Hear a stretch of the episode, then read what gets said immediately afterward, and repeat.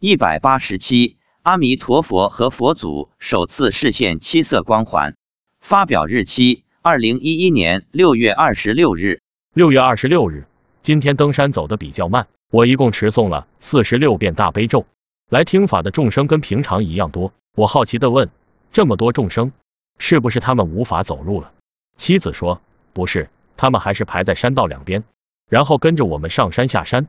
我说：那这么多众生。没有缩小的话，不是山上容纳不下了吗？妻子说，随着众生的增多，山也在变大，所以不会容纳不了。原来如此，其实这跟把众生缩小应该是一样的。妻子说，今天空中视现了一朵巨大的七彩莲花。我问有多大，他说有篮球场那么大。这朵七彩莲花发出七彩的光，照着众生。此外，阿弥陀佛和释迦牟尼佛首次视现光环。光环出现在头的后面，以前从来没有这么视现过。而一百零八位法师一边念着大悲咒，一边头顶发着金色光芒，摄受众生。我问法师，他们的光是专照下面，还是像太阳光一样光芒四射？他说是向四面八方发散出去的。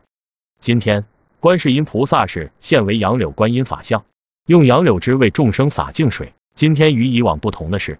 菩萨的净水从众生头上淋下去，慢慢流过全身，流到脚下，把众生身体中的黑气排入地下。观世音菩萨的净水一洒，众生的身体全都变透明了。动物被菩萨的净水洒过后，也一样全身透明。我问，是那些全身已经金色的众生，还是所有众生？妻子说，净水洒过后，所有众生都全身透明。我说，这应该是在为众生消业障。我问。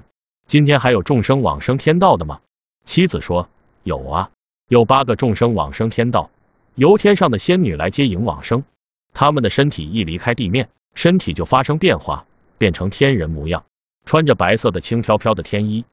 妻子说，今天还有三个众生被阿弥陀佛接引往生了。阿弥陀佛的手慢慢变大变大，然后把这三个众生收到自己的手心里，接引到西方极乐世界。我问。